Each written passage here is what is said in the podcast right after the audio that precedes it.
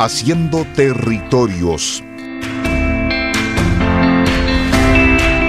Un espacio de conversación entre voces diversas para imaginar y construir nuestros territorios desde miradas plurales, críticas y comprometidas. Una invitación de la Facultad de Arquitectura, Urbanismo y Geografía de la Universidad de Concepción.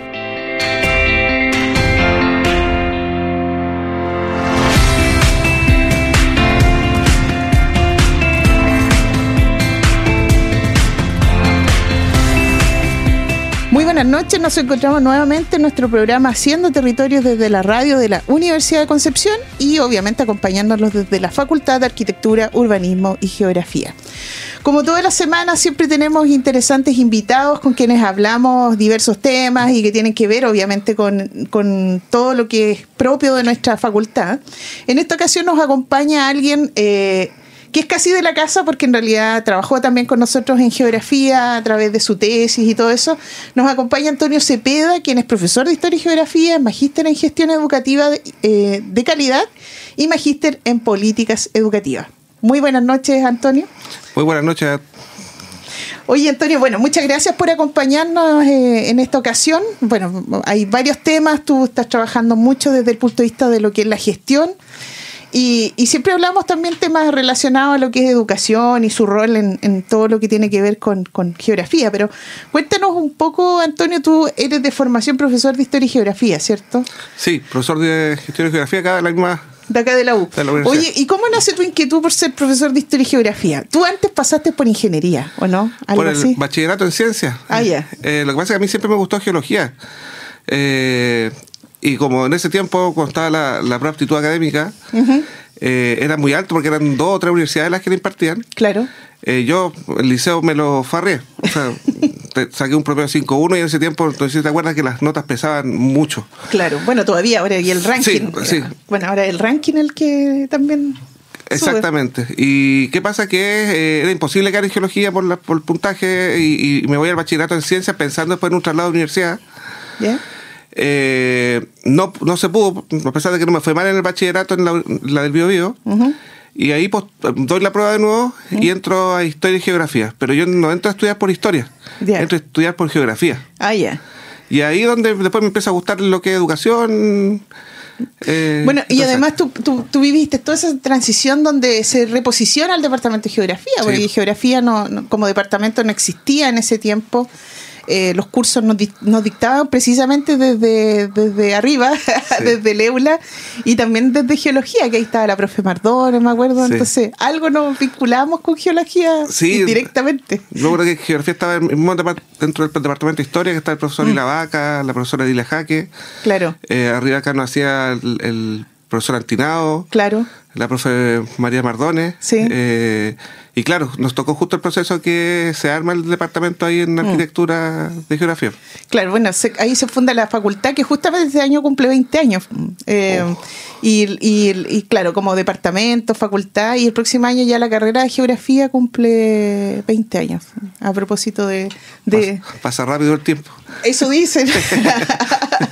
Oye, Antonio, cuéntame, bueno, tú estudiaste pedagogía, estuviste trabajando en varios colegios, pero tú empezaste paulatinamente especializarte, lo mismo lo hice en tus magíster, ¿cierto? Y, y, empezar a meterte un poco más en el tema de la gestión.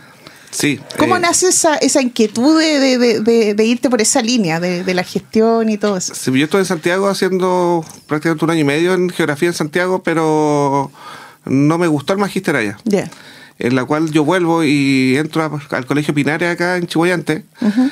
En donde siento que el modelo que tiene el Colegio Pinares uh -huh. eh, es lo que me empezó a apasionar también en el tema educativo. Y un modelo que de repente piensan que es, eh, porque allá eh, hay una mensualidad que es alta. Uh -huh. Pero el modelo educativo que tiene el colegio es lo que a mí me gustó. Yeah. Y es un modelo que yo veo que se puede adaptar a cualquier contexto, no solamente un contexto de colegio de pago. Y ahí es donde me empieza a gustar el tema de la gestión. Eh, claro. Y ahí después empiezo a postular, tuve 7, 8 años en Pinares, uh -huh. y empiezo a postular a los concursos de directores para Chile por alta dirección pública. Uh -huh. eh, entre tanto, me hice el magíster en gestión y ahí quedo en Tirúa, en una escuela intercultural mapuche. Claro. Después te fuiste a... a ¿Tuve en Tirúa primero? Sí, sí. Tuve dos años. Por un tema familiar, eh, que los viajes me estaban matando. La escuela yo la quiero mucho allá, eh, porque aparte que aprendí mucho allá de las comunidades. Pero después ya los viajes se me estaban haciendo insostenibles y postulé a Yungay. Ya. Y bueno, voy a un liceo politécnico, el liceo de Yungay eh, estuve cuatro años eh, Ya. allá. Y después volviste a Conce. Vuelvo a Conce al servicio local, ¿Ya? Escuela Irene Frey, que está en Barrio Norte, que era la ex escuela Los Castaños, que le, que le dicen.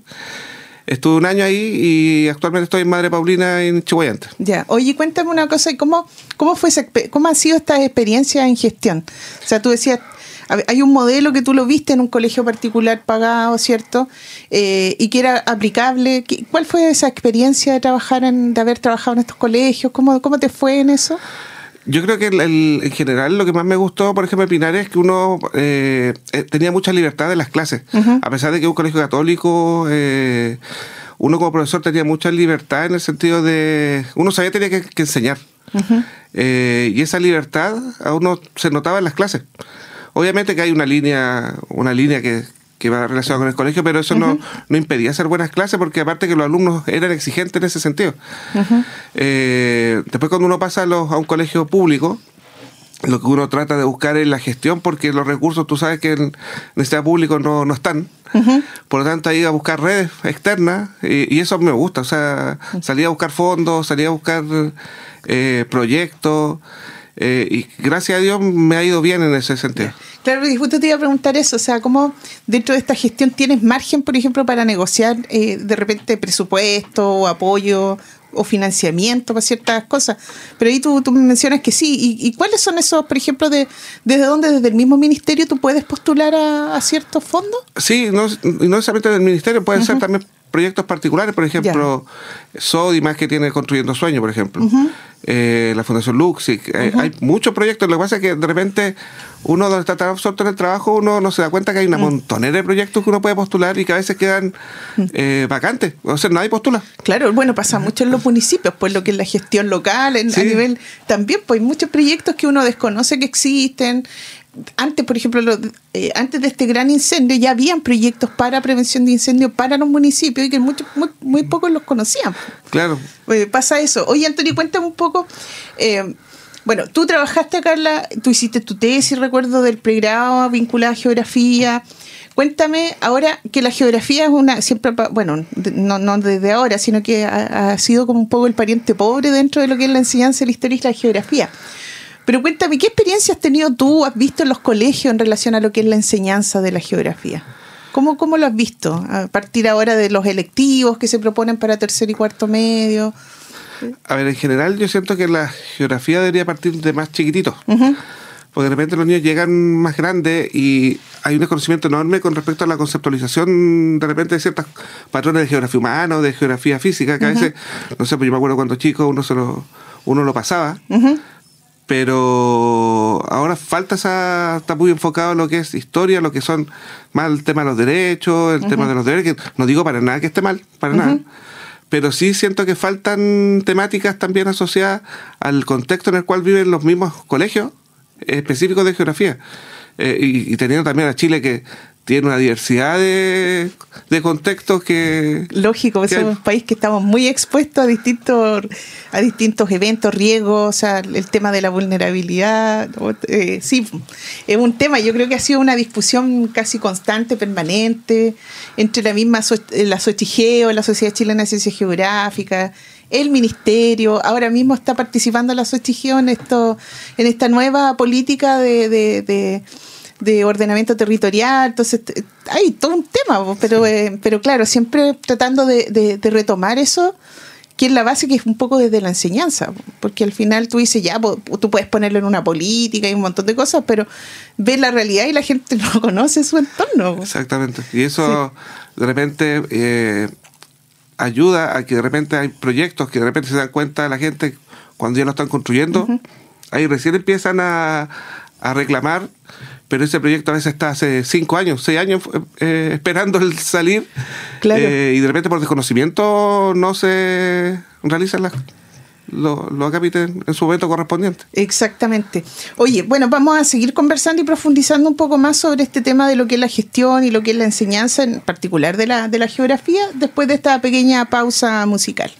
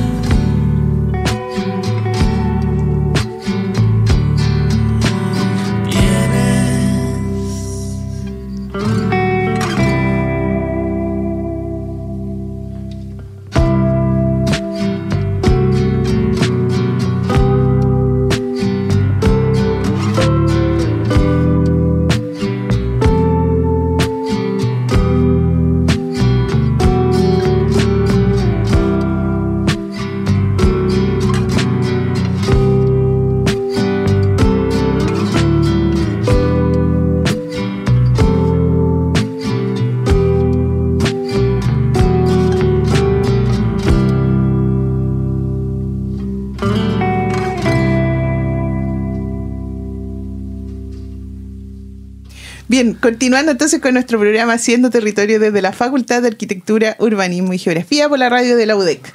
Bueno, eh, Antonio, estábamos comentando un poco de, este tema de lo que es la experiencia, un poco de la enseñanza de la geografía y, cómo lo, lo has visto tú desde el punto de vista de la gestión. Oye, Antonio, cuéntame, a lo mejor me, indiscreta la pregunta, pero ¿qué, qué tan, em, qué tan amplio o, reducido es el margen que puede tener el profe un poco para a veces intervenir eh, este mismo currículum que viene un poco, bien, un poco estructurado o el colegio en términos generales para hacer propuestas distintas? Es que va a depender del colegio. O sea, eh, yo creo que el profesor tiene libertad total para poder eh, ingresar nuevos, nuevos mm. contenidos pero siempre también hay que ir viendo lo macro. O sea, así como por ejemplo que sabemos que hay una medición que es el CIMSE, sabemos que hay una PAES, eh, saber que puede el profesor tener una libertad, pero también tiene que pasar los contenidos que exigen eso, porque los alumnos también buscan eh, a lo mejor entrar a la universidad, entrar a un instituto o a una fuerza armada, y entonces ellos piden pruebas. Claro, exactamente. Por lo tanto, el, por ejemplo, no, se va a estar pasando, por ejemplo, en un en séptimo básico todo el año Grecia. Claro. Cuando tú tienes que ver de Grecia hasta la edad moderna. Eh, a lo mejor a un profesor le puede gustar mucho Grecia, pero también tiene que ver eh, que el alumno necesita llegar hasta la edad moderna. Claro. No, esas cosas han pasado, ¿eh? bueno, la he visto. Una vista así como, no, es que que el profesor parece que le gusta mucho Grecia, profesora, porque no nos pasó Roma. me ha pasado por ahí escucharlo en alguna también de estas experiencias de gestión. Oye, Tori, cuéntame un poco, em, eh, hablando un poco de eso, ya saliendo del currículum, ¿qué tan eh, complejo es, trabajar y coordinar con profesores, estudiantes, para tratar de buscar este, este foco común que es mejorar siempre estos procesos de enseñanza-aprendizaje? Sí, En la práctica, ¿cómo es? ¿Qué tan preparado estaba? ¿Te han servido? eh, ¿O has tenido que recurrir a otras? Es que gracias a Dios yo partí de un colegio chiquitito, o sea, el de Tirúa era un colegio que tenía 130 alumnos. Por lo tanto, la cantidad de profesores eran 15, 16. Ya. ¿Y era de básica o media? Básica, Básica. hasta de prekinder a octavo. Ya. Por lo tanto, siempre en mi carrera yo la he tratado de ir asociando como de los micros, de colegios pequeños, donde eh, tenía solamente un jefe UTP, no había inspector general, no había eh, prácticamente nada. Por lo tanto, tuve que aprender en- en- a, a completar el SIGE, el- la JUNAER, todo, todos nosotros, así como la... eh, y eso también ayuda porque uno va aprendiendo cómo funciona el sistema. Aparte Claro. que yo venía de un sistema privado, Ajá. pasar a un sistema público, eh, yo creo que estuvo muy buena la elección que hice de irme para allá. Ya después en Yungay tuve un equipo más amplio, o sea, ahí ya tenía un equipo directivo de 7, 8 personas más o menos, un Ya. equipo de gestión. ¿Y ese colegio ya era de enseñanza básica y media? No, o- medio solamente. Ya. De primero eh, medio hasta cuarto medio, más un taller laboral y educación vespertina. Ah, ya. Por ya. tanto, eran tres mundos en, o cuatro mundos en uno solo, porque era colegio, liceo científico humanista, tenía dos especialidades, aparte era técnico, más el taller laboral y más encima la vespertina, por lo tanto, son todas leyes distintas, eh, contenidos distintos, horas distintas, y, había que todo tratar de conjugar en una en un solo proyecto educativo. Oye, y cuéntame a partir de eso también ahí, ¿cómo tú, eh, cómo tú logras eh, generar obviamente un, un, digamos, un, no sé si compromiso, pero sí un, un- logras, jun- logras generar un trabajo en equipo coordinado con equipos directivos que son amplios y todo eso? ¿Cómo, cómo se logra? Primero, yo creo con el ejemplo. Eh, a ver, yo no soy mucho, o sea, uno toma decisiones como director y siempre ha sido así, pero no como el antiguo director que poco menos uno como alumno ni lo veía. Claro. O lo veía ya cuando a uno lo echaban o cuando eh, te entregaban las medallas a final de año. Yo trato de empoderar mucho a mis equipos de trabajo en el sentido de que ellos tengan no una libertad así completa, pero sí que ellos vayan dando ideas de cómo ir eh, mejorando su área. Y, y yo creo que tomando también decisiones en equipo. Sí, sí, decisiones en equipo y que esas decisiones no se mueven. Eh, de repente en este público es más fácil eh, eso porque son cargos de confianza. En el modelo, por ejemplo, que estoy actualmente, eso es más complejo porque eso lo nombra la congregación, la fundación, todos esos cargos directivos. Ya. Oye, cuéntame, volviendo un poco al, tema de lo que es la enseñanza de, de la geografía y todo este, este tema de lo que es la gestión propiamente tal. ¿Qué tan eh, importante? Bueno, tú has estado en varios lugares, estuviste en Tirú, estuviste en Yungay, acá en Conce, ahora en Chihuayante. Eh, ¿Qué tan importante es planificar entendiendo un poco el contexto en el cual se encuentra? Porque estoy pensando en el colegio de Tirúa, tampoco puedes llegar y, y tratar de tener un modelo similar al que podrías tener en un colegio de similares características en Yungay o acá en Conce. Claro, son distintos porque primero al ser un colegio intercultural, uno el Claro. foco es la cultura mapuche. Ajá. Eh, por lo tanto, el, el- el tema de las planificaciones, por ejemplo, el tema de la visita a clases, de las actividades que realiza el colegio, tienen que ir en, eh, enraizadas para allá. O sea, que celebrar el Huetripantu, eh, los velorios. eh, me tocó igual a mí pasar, no sé si te acuerdas ese accidente que hubo en donde falleció mucha gente en un bus. Sí, sí, sí, sí, lo recuerdo. Eh, ahí falleció una alumna, apoderados, eh, educadores tradicionales de nosotros, del colegio, de la escuela, eh, que yo creo que ha sido el momento más duro que me ha tocado vivir, así como a nivel de director. Eh, pero todo eso uno tiene que irlo enfocando al tema cultural. Eh, en Yungay era distinto porque también era un colegio muy vulnerable, liceo muy vulnerable, pero lo que uno trataba de buscar es que el niño tenga opciones. Claro. Porque incluso nosotros creamos ahí, me acuerdo, porque había mucha postulación a carabineros en ese tiempo, en 2018, y creamos el tercero medio militar, Ay, con instructor militar, y porque esos niños, o sea, si yo lo miro estratégicamente, esos niños al final nos daban la, la PSU, y cuando la daban, la daban por darle y nos bajaba el puntaje. ay. Y ellos lo que, porque ellos lo que buscaban era entrar a la Fuerza Armada.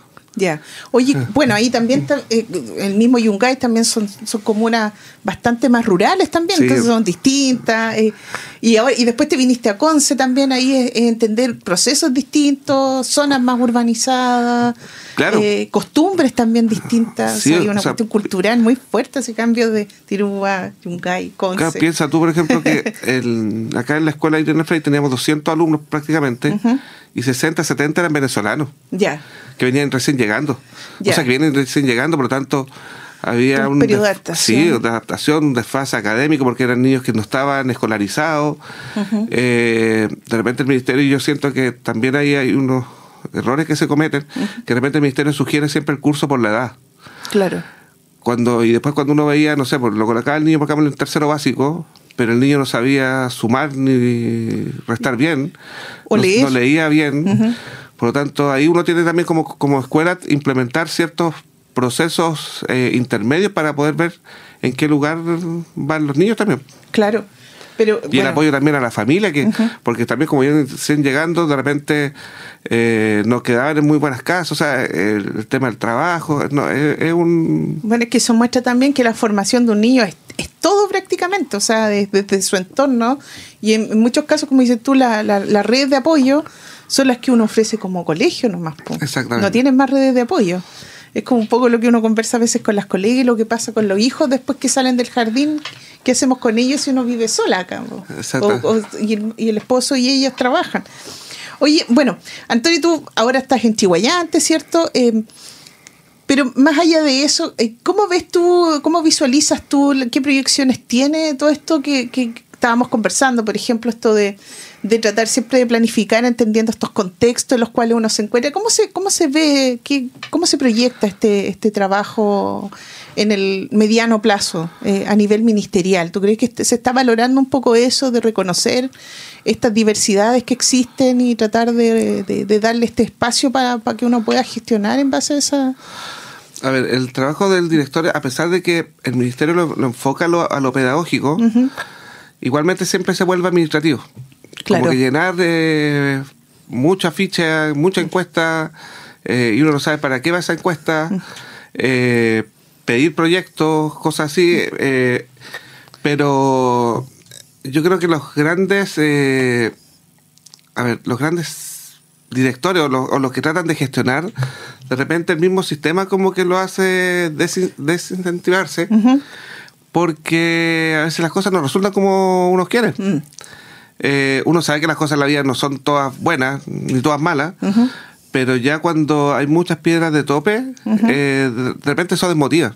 Y no, y yo creo que también tú lo has vivido, o sea, has tenido que llegar a cambiarte eh, ya varias veces, armar equipo o consolidar equipo o entregar la confianza a esos equipos. Igual no es fácil, po. No, No es porque, fácil. No, porque aparte que. No es que a lo mejor va a venir muy de cerca la recomendación, pero yo siento que tengo un buen ojo para de repente ubicar personas que a lo mejor ellos son, no sé, pues inspectores o son profesores, pero uno les ve como otra característica que a lo mejor ellos ni ellos la ven y uno lo ubica en, en otras posiciones. Y hasta el momento yo siento que me resulta. De repente a veces uno tiene la misma gente dentro de los colegios y, y, eh, en vez de estar contratando gente de afuera, a veces la misma gente de adentro tiene y, y que de repente está desmotivada y, y uno tiene que buscar también esa motivación en el funcionario. Bueno, fíjate que eso no, no es muy ajeno a lo que uno ve también en, en- en las universidades. ¿ah? Yo creo que los grandes, los modelos más exitosos de gestión es cuando tú logras eh, trabajar con, con, gente que está dentro de los lugares y eso y eso y eso y eso se ve. También porque a veces la carga administrativa uno dice chuta. eh, también pues la, la encuesta, llenar informes, no es ajeno en, en gestiones de distintos niveles educacionales. Pero al final uno dice, bueno, hay que empezar a, a- a ver cuánto de eso uno le suma. Pues uno empieza a mirar los vasos medio llenos a veces para no deprimirse. Claro, es que no, no no. Sí. Oye, Antonio, quiero agradecerte porque, porque nos contaste cosas bien interesantes. Eh, nosotros que trabajamos mucho también con gente de pedagogía, con nuestros estudiantes de pedagogía.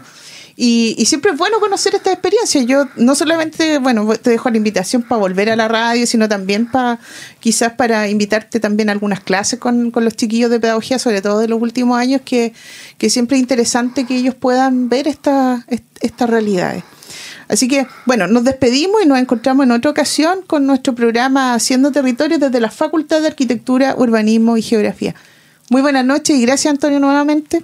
Muchas gracias por la invitación y un saludo a todos los auditores de la radio Universidad de Concepción. Muy buenas noches.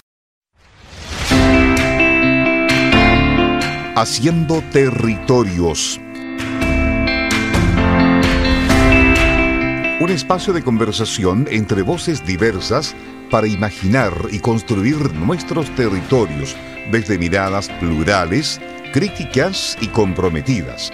Una invitación de la Facultad de Arquitectura, Urbanismo y Geografía de la Universidad de Concepción.